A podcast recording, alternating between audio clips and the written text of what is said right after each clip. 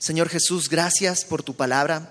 Gracias porque nos permites el día de hoy de una manera eh, libre poder acercarnos hacia lo que tú nos has dejado escrito.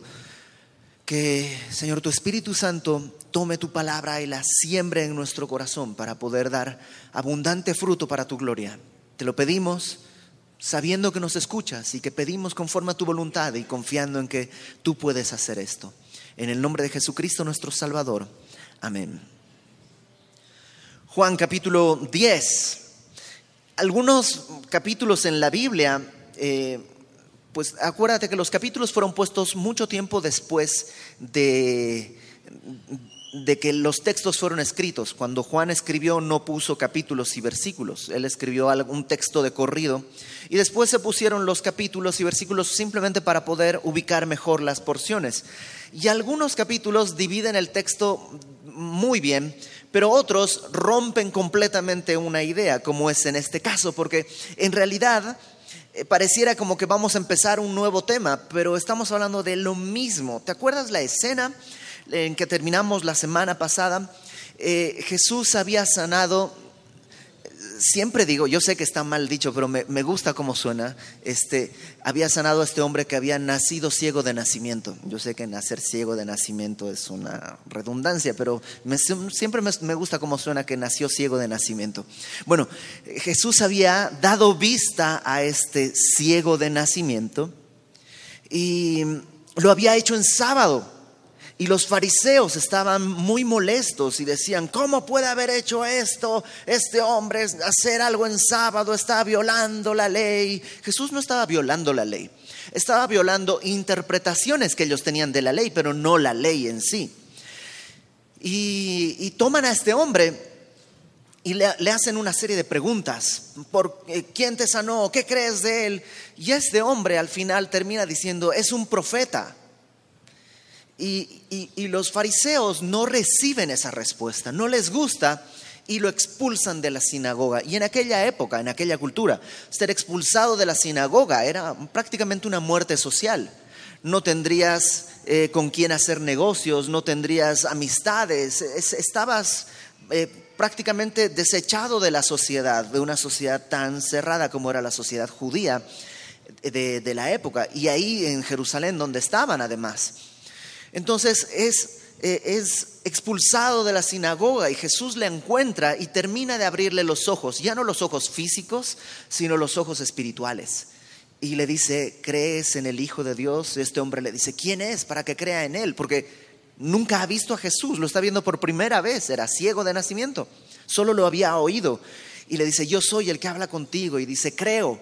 Y le adoró confesando en esa adoración que sabía que Jesús era el Hijo de Dios o Dios el Hijo.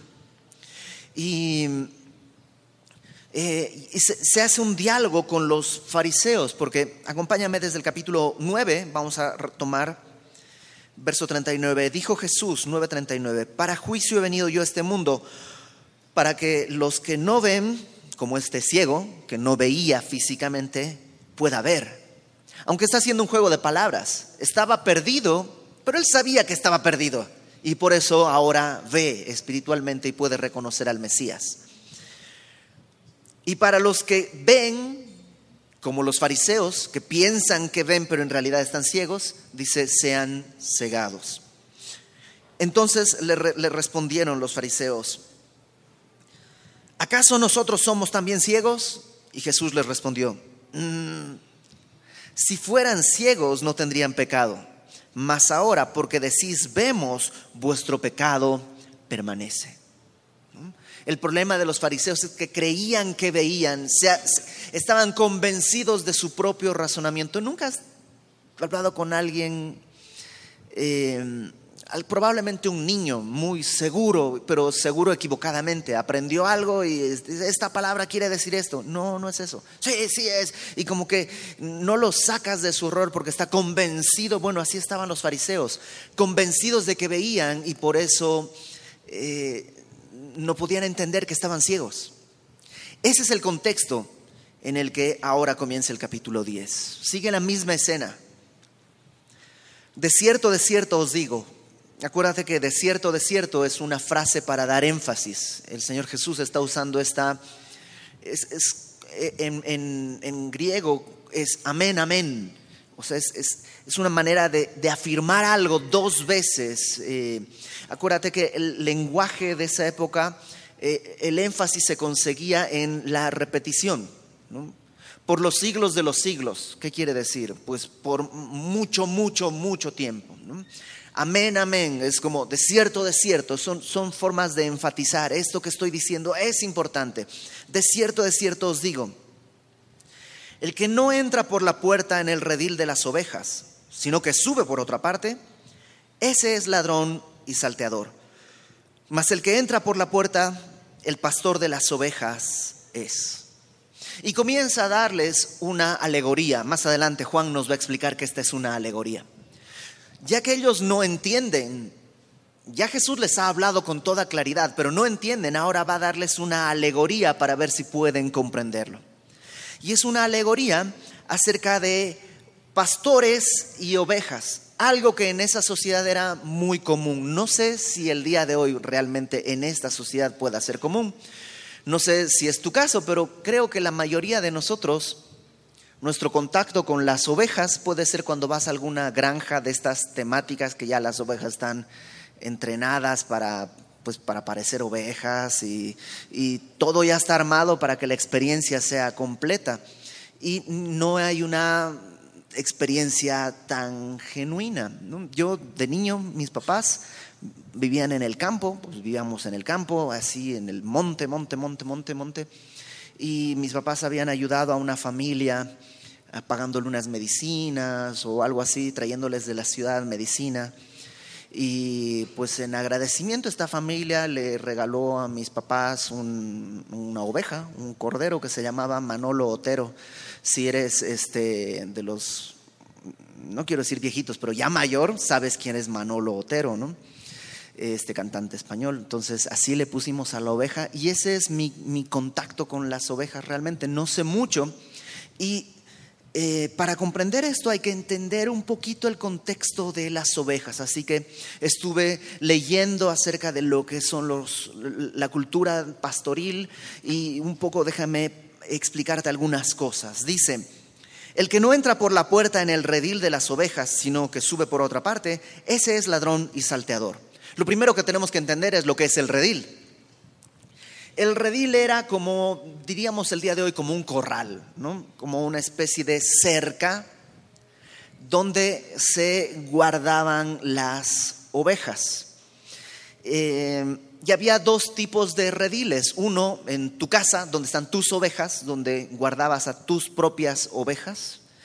Y había otros rediles que cuando tú salías a, a llevar a tu, tu rebaño al campo, podían pasar algunos días y tú estabas con las ovejas en el campo. Entonces se construían rediles ahí en el campo, mucho más rudimentarios, con ramas, con piedras, con cosas así. Y en esos rediles a veces se ponían no solo mis ovejas, sino de todos los pastores que estaban por ahí, pues, para que en vez de que cada uno construya su propio redil y que cada uno cuide su propio redil, se construía un redil como comunitario y ahí se guardaban todas las ovejas para que en la noche estén pues protegidas. Algunas veces estos rediles eran una cueva en una montaña, en un, monte, una abertura, ahí se guardaban a todas las ovejas, pues yo ya no había que construir nada, ese era un redil natural, digamos. Entonces, lo que Jesús está diciendo es algo que ellos entendían. Todo el que entra por la, no entra por la puerta en el redil de las ovejas, sino que sube por otra parte, ese es ladrón y salteador. Mas el que entra por la puerta es el pastor de las ovejas el dueño de las ovejas, pues no tiene que brincarse la cerca, puede abrir la puerta y, y saca sus ovejas. El ladrón, en cambio, tiene que brincar por otro lado. ¿De qué está hablando? De los fariseos. Lo que le está diciendo a los fariseos es, ustedes, el pueblo de Israel lo está tomando como ovejas. Y ustedes, los fariseos, en vez de ser pastores genuinos, son ladrones. y salteadores. A lo mejor la palabra salteador no te suena mucho. Asaltante es de la misma raíz. Entonces eso sí nos suena mucho más común el día de hoy. Un ladrón es aquel que te saca algo sin que te des cuenta. Un asaltante es el que usa violencia para quitarte algo. Y dice, ustedes después de ver lo que le han hecho a este hombre, este hombre estaba ciego, ahora ve y ustedes en vez de glorificar a Dios que hicieron, lo expulsaron de la sinagoga. Son ladrones, son salteadores. Ustedes ven a las ovejas como algo para su propio beneficio. Y no es, realmente no es la primera eh, exhortación fuerte que Dios hace hacia el liderazgo del pueblo de Israel. Mira, acompáñame por favor a Jeremías, capítulo 25. Jeremías, capítulo 25.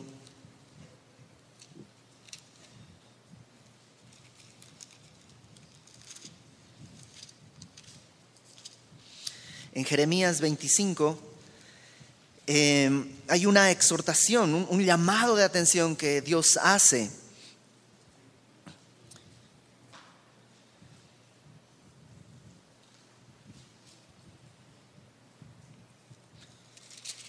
Perdón, Jeremías 23, Jeremías 23, una página atrás en tu Biblia probablemente, dice, Está hablando Jeremías de parte de Dios al pueblo y esta es una exhortación a los líderes religiosos del momento. Y dice, ay de los pastores que destruyen y dispersan las ovejas de mi rebaño, dice Jehová. Por tanto, así ha dicho Jehová, Dios de Israel, a los pastores que apacientan mi pueblo. Vosotros dispersasteis mis ovejas y las espantasteis y no las habéis cuidado. He aquí que yo castigo la maldad de vuestras obras, dice Jehová. Y yo mismo recogeré el remanente de mis ovejas de todas las tierras a donde las eché, las haré volver a sus moradas, y crecerán y se multiplicarán, y pondré sobre ellas pastores que las apacienten, y no temerán más, ni se amedrentarán, ni serán menoscabadas, dice Jehová. Lo que está diciendo, lo que Jeremías está denunciando es que los pastores, los líderes religiosos de la época, se aprovechaban del pueblo si estuviste con nosotros en la serie de profetas menores los miércoles que terminamos hace algunas semanas, de eso hablaba, de cómo el pueblo estaba eh, queriendo, perdón, cómo el pueblo, cómo el liderazgo se enriquecía a costa del pueblo y, eh, y realmente era un tema bastante común. Y los fariseos estaban cayendo exactamente en el mismo problema en vez de tomar a este hombre y consolarlo porque tantos años ha sido ciego, pero ahora ve y enseñarle la ley y enseñarle todo eso, lo que hacen es expulsarlo de la sinagoga porque va contra sus intereses. Y lo que Jesús les dice, ustedes son ladrones y salteadores, no están entrando por la puerta. Ahora, evidentemente el pastor al que hace referencia es Jesús mismo y él entra por la puerta. ¿Qué quiere decir la puerta? Probablemente la puerta hace referencia a mm, las profecías de los profetas, o sea, alguien que entra legalmente, Jesucristo entró legalmente a tomar ese rol. Fíjate lo que dice el verso 3. A este, al pastor, abre el portero y las ovejas oyen su voz y a sus ovejas llama por nombre y las saca. Acuérdate que es una alegoría. Ellos, los fariseos, son los ladrones y saltadores.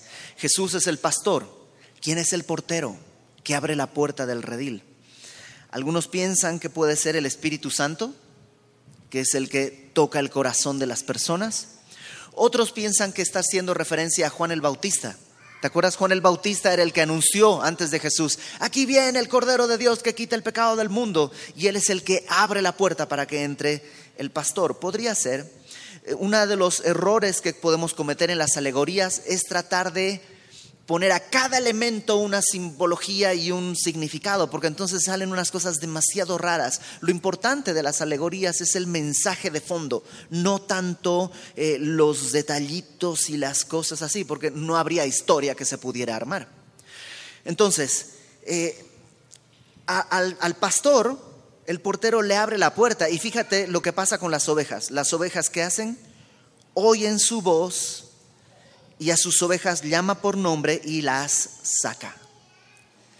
considerando la escena que vimos. ¿Te acuerdas? Este hombre es ciego o era ciego de nacimiento. Él no podía ver a Jesús. ¿Qué podía hacer? Oírle. Reconoció la voz cuando le dijo, ve al Siloé y lávate. Y obedeció. Sus ovejas oyen su voz y las saca. ¿De dónde las saca? Algunos piensan que la analogía se completa con que el redil, este corral, viene a ser la religión, la ley. En Gálatas, en el capítulo 3, acompáñame a Gálatas capítulo 3. Pablo nos explica para qué servía la ley. Gálatas capítulo 3, versículo 23. Em, Gálatas 3:23 dice, pero antes que viniese la fe, estábamos confinados bajo la ley, encerrados para aquella fe que iba a ser revelada. O sea, antes de la venida de nuestro Señor Jesucristo, la ley nos encerraba, eh, esperando que alguien nos abriera y nos sacara de ahí. Estábamos encerrados bajo la ley. Verso 24 de Gálatas 3. De manera que la ley ha sido nuestro ayo. Nuestro ayo es nuestro niñero, nuestro cuidador, nuestro tutor, digamos, para llevarnos a Cristo a fin de que justificados por la a fin de, a fin de que fuésemos justificados por la fe. Pero venida la fe, ya no estamos bajo ayo. Entonces pareciera o algunos piensan que el redil representa precisamente la ley. Y por eso ahora viene el pastor, el portero abre la puerta, pero el pastor no entra, sino que llama a las ovejas por su nombre y sus ovejas le oyen y salen, las saca. Como sucedió con este ciego que ahora Él es libre. Sí, ya en la sinagoga no lo quieren, pero tiene al Señor Jesucristo, ya ha conocido al Mesías, ya no solo tiene vista física, sino espiritualmente también sus ojos han sido abiertos. Y dice después en el versículo 4, cuando ha sacado afuera todas las propias, o sea que no todas las ovejas del redil son suyas, solo las suyas son las que escuchan su voz.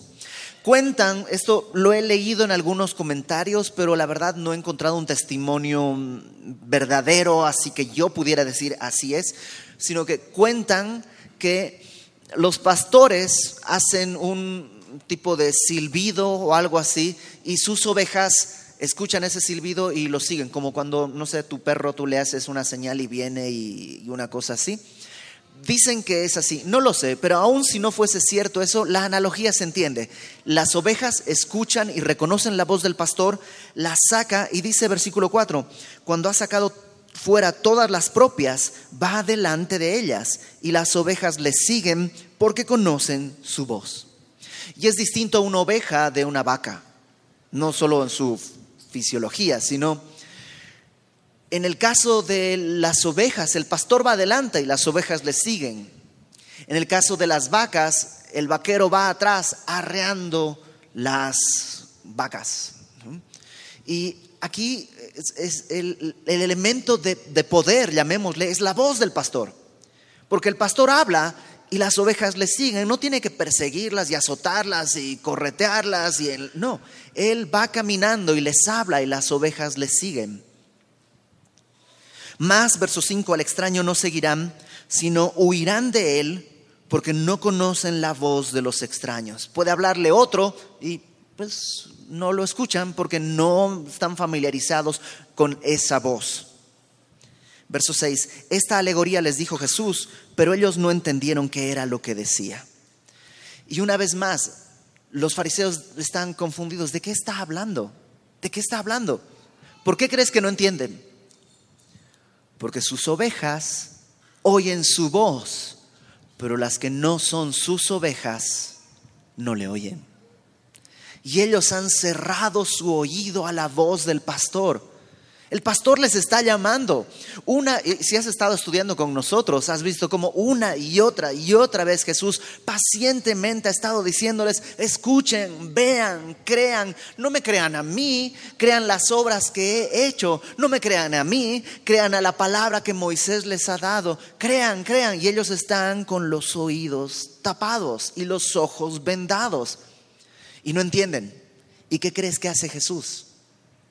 Pone otra analogía para tratar de explicarles. Si vuelve a hacer una analogía, cambian algunos elementos, porque es otra analogía, pero otros quedan comunes. Fíjate, versículo 7.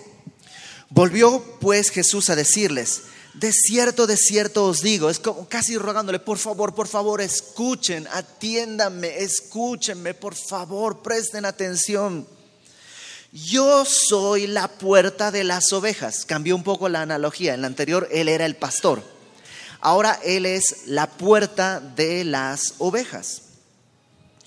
Todos los que antes de mí vinieron, ladrones son y salteadores, pero no los oyeron las ovejas. ¿Quiénes son los que vinieron antes de mí? Bueno, dice ahí, son ladrones y salteadores, o sea, está haciendo referencia a los mismos fariseos. No hace referencia a los profetas, Jeremías, Isaías, porque ellos pues, no son ladrones y salteadores. Está haciendo referencia al liderazgo de Israel. Yo soy la puerta.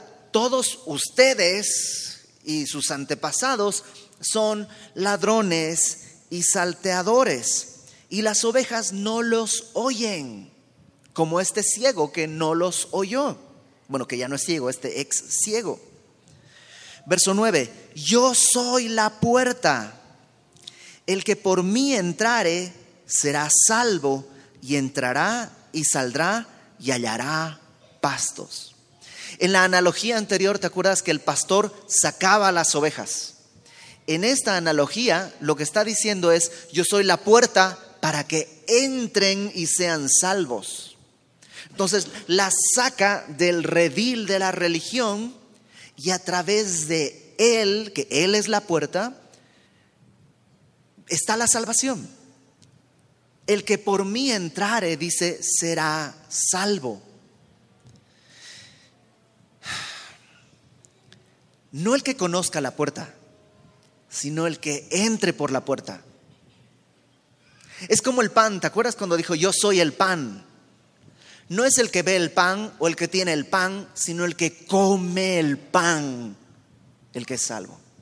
Yo soy la luz. Ah, mira, yo entiendo la luz, conozco la luz, sé dónde hay luz, eso no importa. Es aquel que es alumbrado por esa luz, el que me sigue. Yo soy la luz del mundo, el que me sigue no andará en tinieblas. ¿Te acuerdas? Siempre hay esta relación íntima. Come del pan, bebe del agua, eh, sigue la luz y ahora es entra por la puerta. No es solamente intelectual, conoces y ya, sino tiene que haber una, una cercanía, una experiencia entre uno y el pastor. Y dice, el que entra por esta puerta, entrará y saldrá, habla de libertad y hallará pastos. Una oveja, ¿qué necesita? Pastos.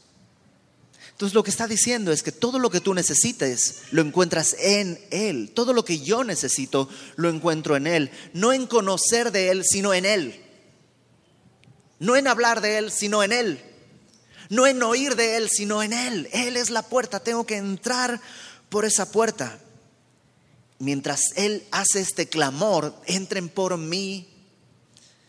El ladrón, dice verso 10, no viene sino para hurtar y matar y destruir. El ladrón, el que trata de evitarte que entres por esta puerta, no quiere hacerte un bien, quiere, dice, hurtar, matar y destruir. Eh, y a lo mejor uno pensaría, ay sí, el ladrón, qué cosa terrible, fuchi, no hay que acercarnos al ladrón, es malo. Pero el problema es que no viene con dientes y cara de Drácula, no, porque así lo reconoceríamos. La manera en la que viene es una manera seductora. Acuérdate, hay una puerta por la cual tú y yo podemos ser salvos. Lo que hace el ladrón para hurtar, matar y destruir, es poner otra puerta. Y te dice, mira, por esta otra puerta vas a tener riquezas. Sí, pero una oveja no come dinero, come pasto. En esta otra oveja vas a tener eh, joyas y abrigos. Sí, nos puede seducir, pero en realidad una oveja ya tiene su abrigo puesto, diseñado por el Señor. La única puerta que trae libertad es la del Señor Jesús. Las otras son para hurtar, matar y destruir. El ladrón busca eso. ¿Y quién es el ladrón? En este contexto cercano son los fariseos. ¿Qué querían hacer con este hombre? ¿Querían bendecirle? No, lo están matando, lo están queriendo destruir. No te meterás en nuestra sinagoga lo quieren destruir. Verso 10, eh, el ladrón no viene sino para hurtar, matar y destruir, mientras que el pastor Jesús, yo he venido para que tengan vida y para que la tengan en abundancia. Vida en abundancia, qué maravilloso. ¿Qué querrá decir vida en abundancia? Porque hace estas dos cosas, ¿no? Para que tengan vida y para que tengan vida en abundancia. ¿A qué se refiere? Bueno, déjame decirte qué cosa no es primero. Número uno, vida en abundancia no es vida más larga, porque hay gente que le ha entregado su vida al Señor y ha muerto joven. Y ha entrado por la puerta y es salvo y haya pastos, pero, pero no necesariamente vida en abundancia es vida larga. Y hay otras personas que han tenido una vida muy longeva, muchísimos años, y son claramente impíos. Entonces no tiene que ver con vida larga. Tampoco vida en abundancia tiene que ver con eh, la cantidad de posesiones que tú tengas. Alguna vez escuché a Joel Austin, este pastor americano, eh, que no enseña la palabra realmente, lo escuché decir, vida en abundancia es riquezas y... No, vida en abundancia no es eso, no son riquezas. El Señor Jesús tenía vida en abundancia y no era rico. No habla de riquezas, tampoco habla de una vida fácil. Que a veces quisiéramos una vida fácil y sencilla. No, una vida en abundancia no es ninguna de esas cosas. ¿Qué es entonces vida en abundancia? Bueno, Jesús mismo nos lo va a explicar cambiando una tercera escena en la analogía. Dicho sea de paso, en esta escena que acabamos de ver es cuando hay otro yo soy de Jesús, cuando dice yo soy la puerta. Ahora viene la siguiente escena en la que él dice ahora, yo soy el buen pastor. Va a explicarles de qué se trata esta vida en abundancia y cómo se nos da esta vida en abundancia. Yo soy el buen pastor, verso 11. El buen pastor su vida da por las ovejas. Y ahí está. ¿Sabes? ¿Quieres vida en abundancia? Sí, seguro que quieres. Yo la quiero, tú la quieres. Todos queremos vida en abundancia, vida plena. El peor error es buscarla en ti mismo. Porque en ti mismo hay solo lo que hay. No hay más. Vida en abundancia no la vas a encontrar buscando, tú, tienes que encontrar en tu interior el campeón que hay en ti, como que no hay nada más que eso. Además, y esto es muy personal, pero mi primer perro cuando vivíamos ahí en el campo que te contaba se llamaba campeón. Entonces, cada que alguien dice busca el campeón que hay en ti, me suena como desodorante porque huele a perro o algo así. En mi mente la idea es así ya extraña. Esto de busca el campeón es como, uy, no, mejor no. Eh, ¿Dónde está la vida en abundancia? Jesús lo dice. El buen pastor su vida da por las ovejas. La vida en abundancia está en su vida. Cuando entras por esa puerta, su vida está en tu vida. No la podemos arrebatar de Él. Él, él quiso darla por nosotros. Su vida, esa vida plena, la vida plena del Hijo de Dios, la vida plena de Dios el Hijo, viene a nosotros cuando entramos por esa puerta. Por eso dice, el buen pastor su vida da por las ovejas, más el asalariado. ¿Quién es el asalariado? Acuérdate, estamos en una nueva escena. En este caso el asalariado ahora son los fariseos. Los fariseos fueron primero el extraño, el ladrón y salteador.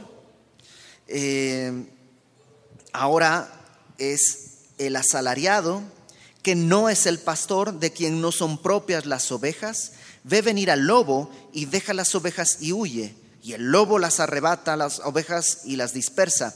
Así que el asalariado huye porque es asalariado y no le importan las ovejas.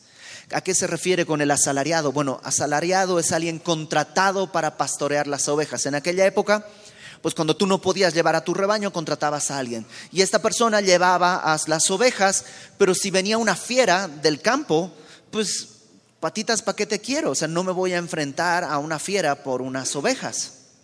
El asalariado huía. En cambio, si eran tus ovejas, tú peleabas por tus ovejas, por lo tuyo, por lo propio. El asalariado, pues perdía un trabajo y ya. En cambio, tú perdías una posesión. Por eso, por ejemplo, ¿te acuerdas de David? El rey David, cuando no era rey, cuando era un jovencito, iba al campamento del pueblo de Israel llevándole comida a sus hermanos y ve que hay un gigante, ¿no? Goliat, que está amedrentando al pueblo, lo escucha como insulta a Dios y al pueblo. Dice, pues, ¿por qué no hacen nada? O sea, este grandote piensa que puede hablar así del pueblo y le dice al rey Saúl, yo voy a ir a derrotarlo. Y el rey le dice, ¿cómo lo harás? Eres un muchacho y este hombre es un hombre de guerra desde su juventud. Y David le dice, ah, cuando yo estaba en el campo con las ovejas y venía un león, yo lo mataba. Yo peleaba. O sea, el pastor era así de valiente. Entonces, eh, lo que está diciendo es, estos hombres son unos cobardes. Los fariseos, los religiosos son unos cobardes, son asalariados en el sentido de que no ven un afecto, solo es... ¿Conoces gente que va a su trabajo nomás por cumplir? que no tiene un apego por la empresa en la que trabaja. Dices, pues yo presente. Bueno, eres un asalariado. No está hablando del método de pago que ser asalariado está mal, porque probablemente todos aquí somos asalariados. Habrá algunos que tienen sus propios negocios y no lo son, pero la mayoría probablemente sí son asalariados. No el problema no es en ser asalariado, sino en la falta de cuidado que estos tenían por las ovejas. Entonces dice, ellos no les importan las ovejas. Verso 14, yo soy el buen pastor y qué tanto le importan a Jesús. Dice, conozco mis ovejas.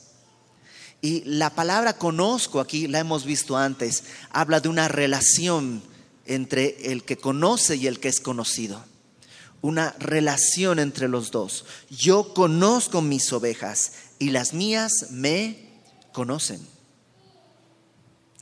¿Qué tanto conoce una oveja a su pastor? ¿Qué tanto conoce un creyente al Señor Jesús? Mira, y te vas a ir de espaldas, versículo 15. ¿Sabes cuánto? Me conocen así como el Padre me conoce y yo conozco al Padre. ¿Te imaginas? La relación que Jesús tiene con el Padre es la misma que Él tiene, quiere tener contigo. ¿Qué tanta intimidad hay entre el Padre y el Hijo? Bueno, son uno solo. Dios quiere que tú y yo tengamos esa misma relación con el pastor, con nuestro Señor Jesucristo. ¿Y cómo lo hace? Pues dice, pongo mi vida por las ovejas. No hay otra forma. Verso 15, perdón, verso 16. También tengo otras ovejas que no son de este redil. ¿Te acuerdas? Este redil era el judaísmo. Tengo otras ovejas que no son de este redil. ¿Quiénes son? Nosotros, los gentiles. Los gentiles somos de otro redil, de otras naciones, de otras partes del mundo, que Dios nos vio con misericordia y dice, de ese otro redil también voy a tomar ovejas. Aquellas también debo traer. ¿Y cómo nos va a traer? Exactamente de la misma manera.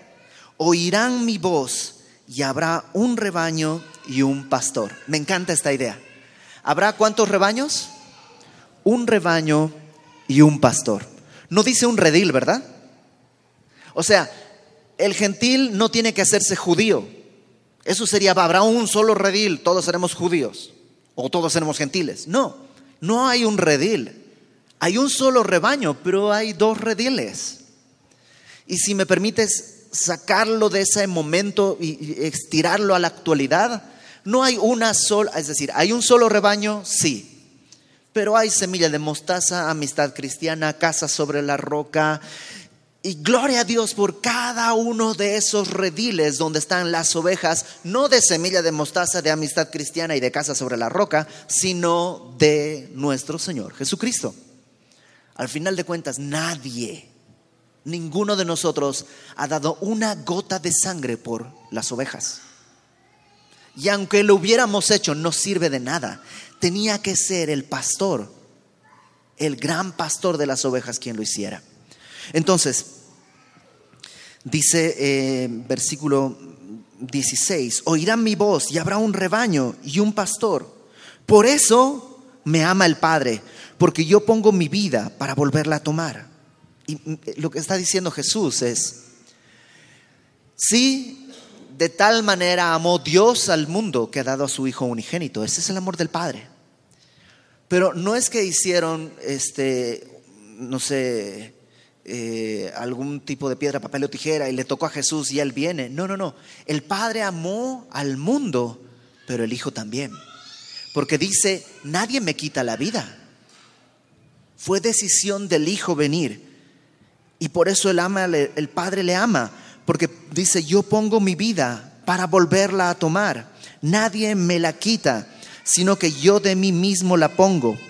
Tengo poder para ponerla y tengo poder para volverla a tomar. Este mandamiento recibí de mi Padre. Jesús mismo está diciendo, como el pastor, yo quise hacerlo. Y tengo el poder para darles vida al poner mi vida y tengo el poder para resucitar nuevamente en vida y llevarlos conmigo a la vida eterna donde es nuestro destino. Verso 19. Y aquí lo que vemos es lo que existe el día de hoy también. Volvió a haber disensión entre los judíos por estas palabras. Y hay gente que dice, no, no creo. Y hay gente que dice que sí. Claro, siempre que Jesús habla, habrá esta disensión, habrá esta división. Muchos de ellos decían, demonio tiene, está fuera de sí, ¿por qué le oís? Ellos no le oyen. ¿Por qué no le oyen? No son sus ovejas. Pero sus ovejas, ¿qué pasa? ¿No te, ¿No te, pasó eso cuando le entregaste tu vida a Cristo? Que escuchaste y, y, y, no podías dejar de oír su voz y desde entonces necesitas su voz para poder caminar. Otros decían, estas palabras no son de endemoniado. ¿Puede acaso el demonio abrir los ojos? Sabes, creo que en este pasaje vemos básicamente dos cosas. Una, déjame hablarlo de manera global, así de manera general para todos, y habla de liderazgo. Y habla, yo creo que habla de liderazgo en la iglesia también. Hay el día de hoy muchos muchas iglesias con muchos tipos de liderazgo y lo importante es que cada pastor de cada iglesia no haya entrado por la brincando la cerca, sino que haya entrado por la puerta, haya sido puesto por Dios. Y creo que tiene que haber una unidad entre las iglesias. No estamos en competencia, no es como Walmart contra Soriana y Oxo contra eh, no sé, el asturiano. Las iglesias no competimos. O sea, ¿qué vamos a competir? ¿Cómo podríamos competir si lo único que hacemos, lo mejor que podemos hacer, dice la palabra, son trapos de inmundicia? ¿Quién podría decir, no, mira, mi trapo de inmundicia está mejor que el tuyo? Ah, es absurdo.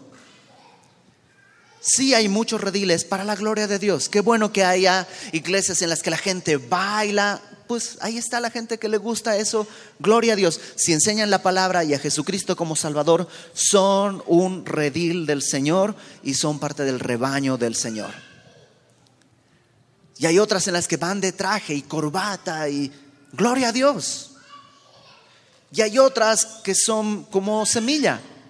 Y, lo importante es ¿El pastor ha establecido esto? ¿El gran pastor nos ha establecido? La respuesta es, oramos que sí sea así. pero buscamos esta unidad. Ahora, lamentablemente también hay iglesias que yo creo que no han sido establecidas por Dios.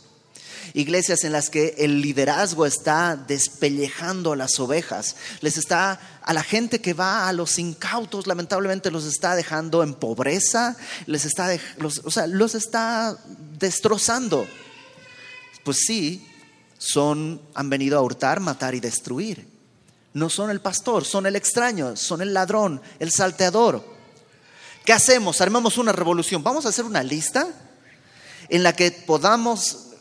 No podríamos hacer eso.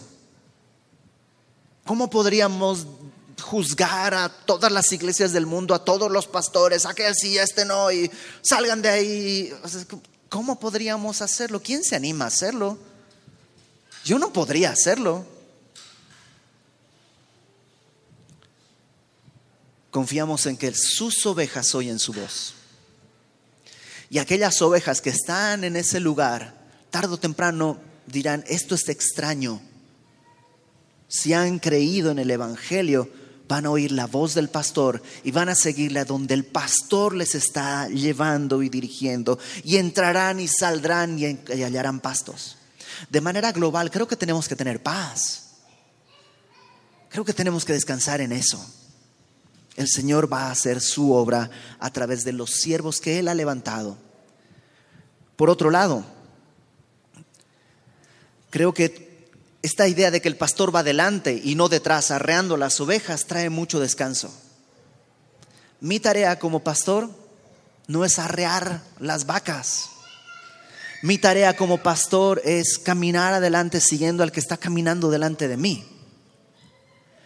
Y hemos tenido conferencias de matrimonios y cosas así, pero la verdad, mi mayor peso no es estudiar para esas conferencias, sino porque eso sucede una hora, una vez a la semana y por un tiempo determinado.